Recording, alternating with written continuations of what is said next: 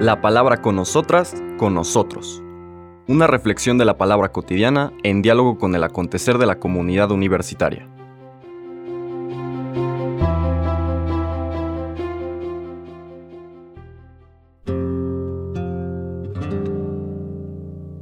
Hola, buenos días. Bienvenidas, bienvenidos a la palabra con nosotras, con nosotros. Hoy lunes 5 de junio iniciamos los días de la novena semana del tiempo ordinario. Seguimos nuestro recorrido por el Evangelio de Marcos recordando el contexto en el que nos encontramos. En la lectura del viernes pasado nos presenta el Evangelio la llegada de Jesús a Jerusalén como el observa todas las cosas que suceden ahí.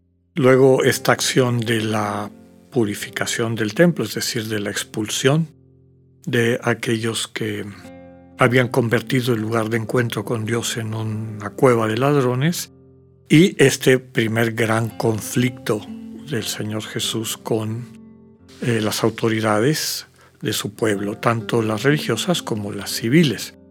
Durante toda esta semana que vamos a estar leyendo este capítulo 12 de Marcos, vamos a ver cómo hay una serie de controversias, de conflictos, que van agravando la distancia de Jesús y la reacción por parte de estas autoridades que se sienten no solamente confrontadas, sino finalmente amenazadas.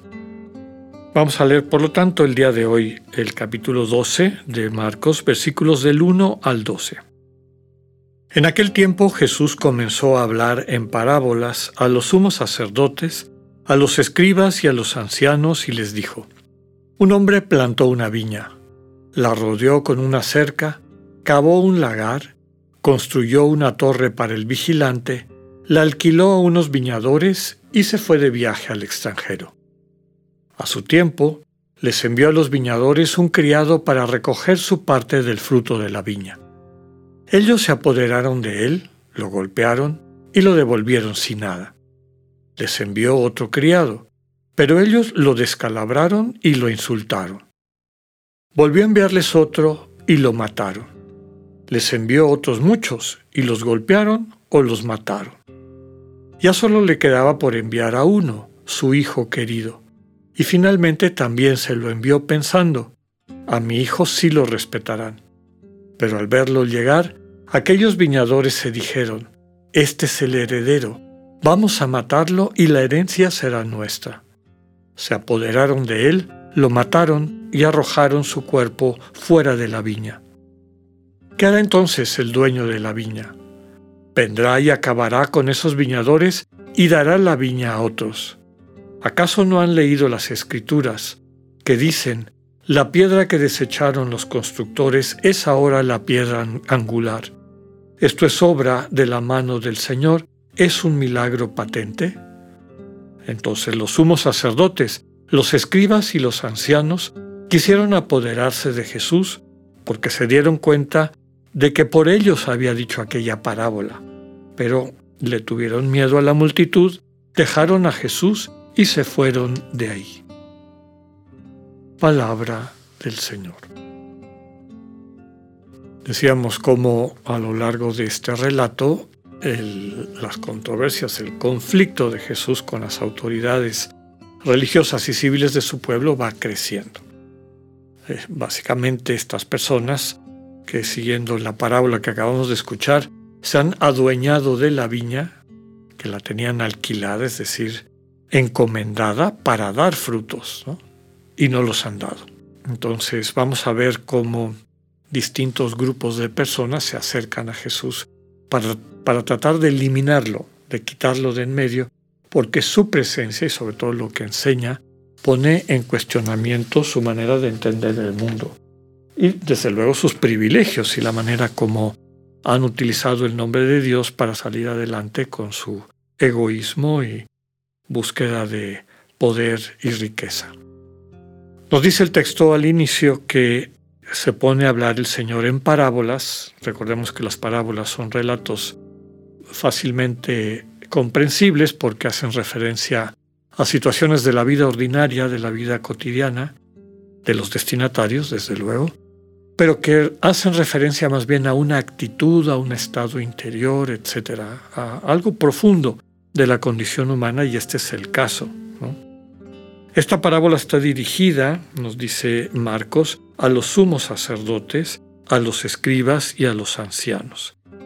Es decir, las personas que forman la élite, en este caso del poder teocrático, recordemos que aunque en el poder último, en lo que antes era Judea, reino de Herodes y de su hijo Arquelao, ahora está bajo el gobierno directo de los romanos, del prefecto que vivía en Cesarea Marítima, de facto quien gobernaba Jerusalén y eso eran el Consejo de los Ancianos de Israel, el famoso Sanedrín, en donde estaban representadas las principales sectas de aquella época, en particular saduceos y fariseos, pero también estos estamentos de los escribas y ancianos. Escribas quería decir personas que sabían leer y escribir, lo cual no era muy común en la época, pero sobre todo que habían estudiado la, la, Torah, que conocían la ley y pretendían interpretarla. Entonces, a este consejo de ancianos, a este grupo de personas que gobiernan Israel, el Señor les cuenta esta parábola, pero en el fondo les está revelando cuál es su actitud, cómo los ve Él. ¿no? Está retomando algunos elementos que encontramos en el capítulo quinto de Isaías, versículos del 1 al 7, donde se habla también de una viña, pero Isaías en su texto critica que la viña no dé fruto. Y aquí el foco, que es la interpretación que le está dando el Señor Jesús a aquella eh, profecía antigua, es que el problema no es la viña, el problema son los viñadores que están impidiendo que esa viña dé fruto. Dios les envía profetas, ya hemos comentado que profeta en la historia de Israel no es un adivino o alguien que ve el futuro, es alguien que mira el mundo desde la sensibilidad de Dios y manifiesta lo que Dios siente con respecto a la manera con la que los seres humanos están construyendo su sociedad o relacionándose mutuamente. Básicamente, dice lo que Dios le invita a decir, es decir, transmite el querer de Dios.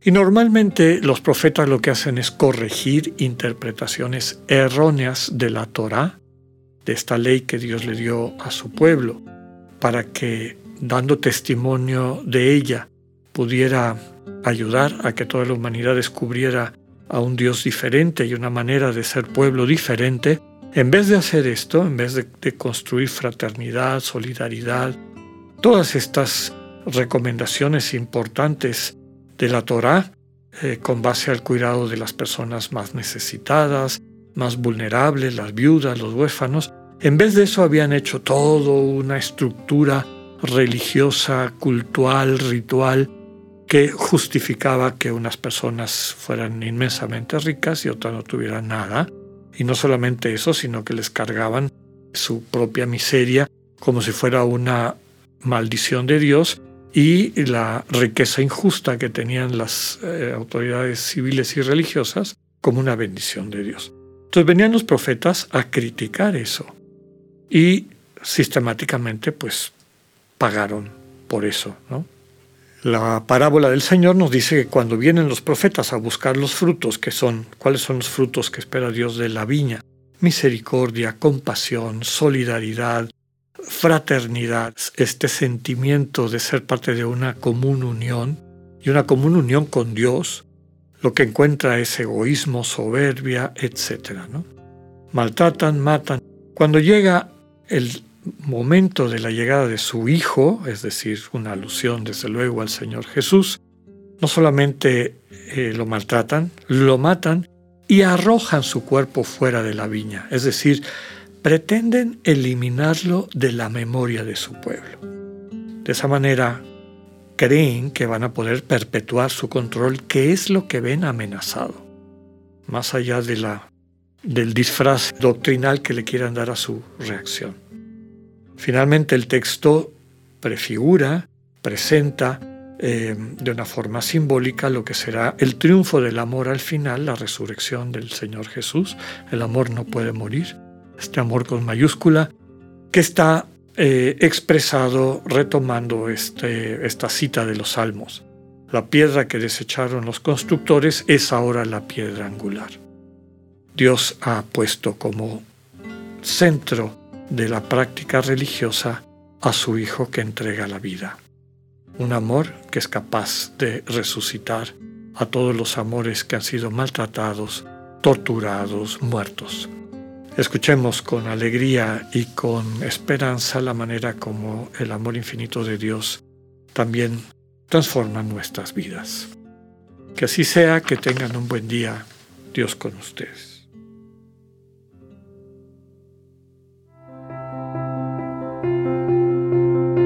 Acabamos de escuchar el mensaje del Padre Alexander Satirka.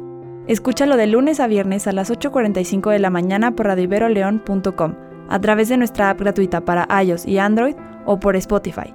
Esta es una producción de Radio León en colaboración con el ITESO, Universidad Jesuita de Guadalajara.